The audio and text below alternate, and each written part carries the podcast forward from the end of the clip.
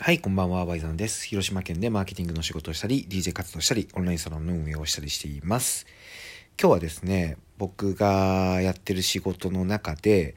旅館のコンサルがあるんですけど、その打ち合わせをですね、今日はやってまして、そこでやっぱり話題に上がってくるのが、例のね、新型コロナウイルスの影響なんですよね。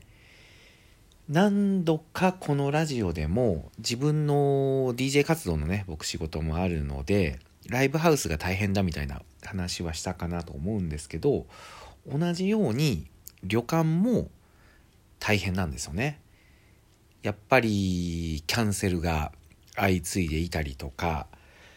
あんまりね今の時期は変に出歩こうっていう人がいなくなってしまうのでこういう時って。そうなってくるとやっぱり旅行ってどうしても必要なものじゃないあの急ぎでどうしても必要な商品では現実問題ないのでどうしてもですねやっぱり外にちょっと行くのやめようかみたいな空気が漂ってしまうとキャンセルがね相次いでしまうわけですよ。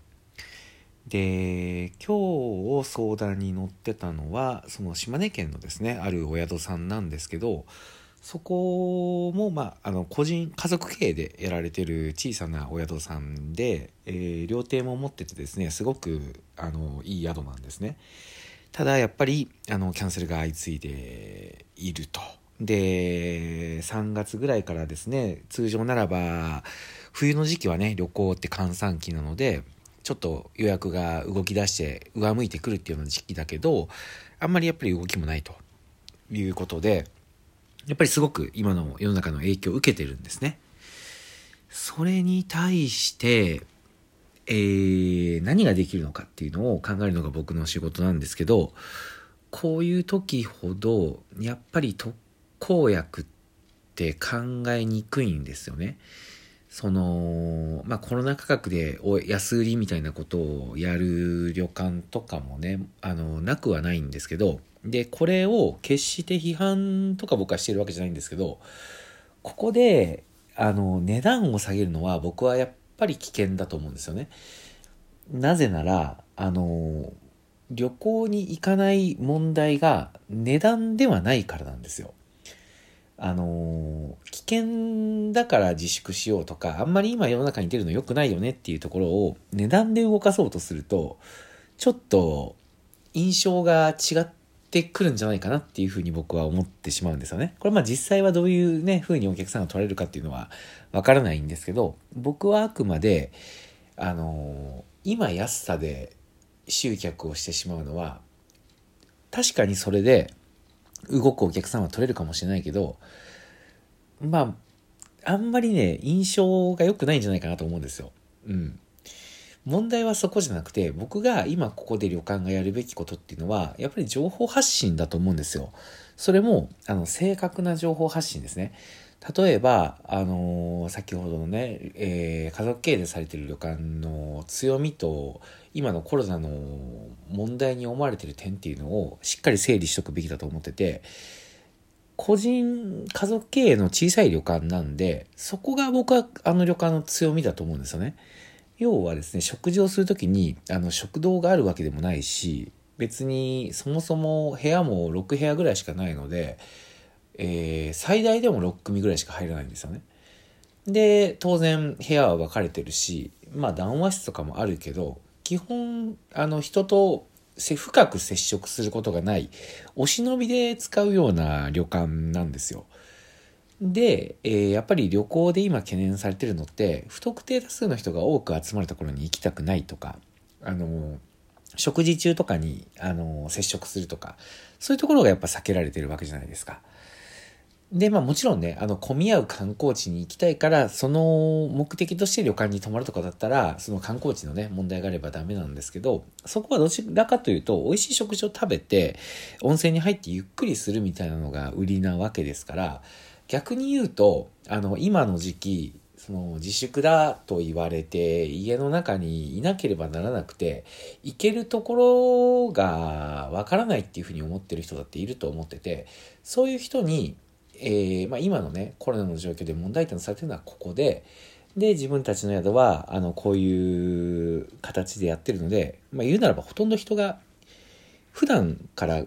団体旅館じゃないので、ほとんど人がいないわけですよ。その、いい、いい意味でですよ。あの、暇でいないというよりかは、ゆっくり過ごしてほしいから、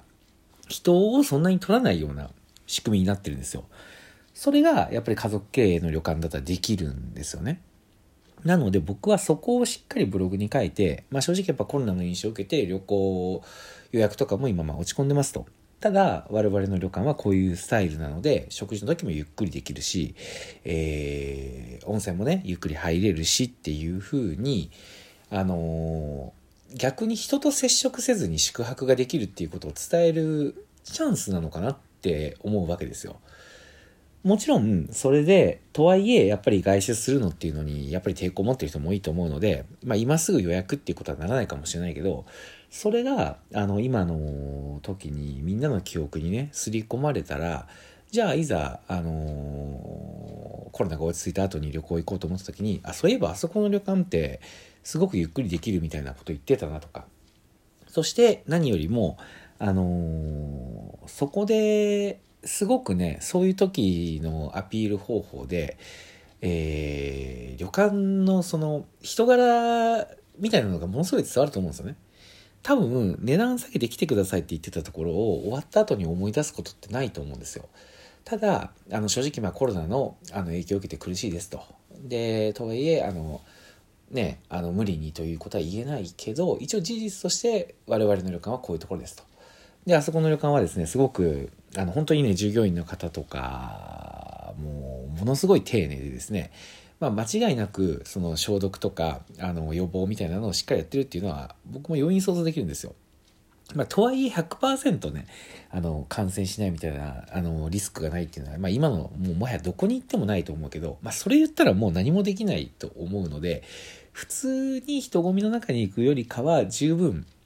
あの、極端な話、そのトイレットペーパー買いにね、あの、ドラッグストアとかに殺到してるよりかは、全然リスクなく、心が豊かになるみたいなことが伝えれると思うんですよね。それをどんな風に伝えるかで、またその人柄がわかるわけじゃないですか。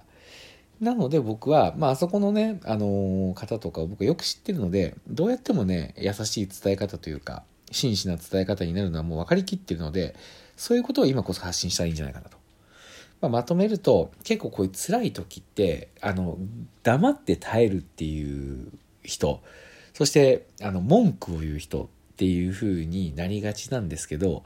あの、すごくね、えー、ま、丁寧な人というか、ここ表現難しいんですけど、あの何も言わない人ほどやっぱりすごくサービスだとか思いみたいなものがねすごくいいんですよ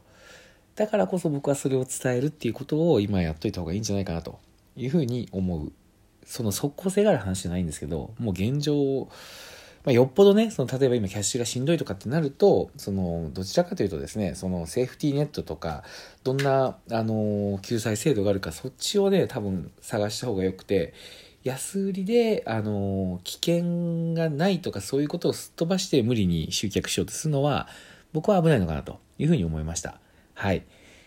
えー、大事なのはですね、あの、思いを伝えることだと思います。こういう時ほど。伝えないと困ってることもわからないし、伝えない、伝えれば、あの、こんな風に真剣に捉えて、その上で、えー、うちはこういうところを気をつけてますみたいなことがちゃんと伝えれるかどうかっていうのもわかるので、しっかりとそこを伝えるのがいいのかなというふうに改めて思いました。はい。というわけで今日は、あの、伝えるっていうところをね、しっかりやっていこうという話でした。聞いてくれてありがとうございました。バイザンでした。おやすみなさい。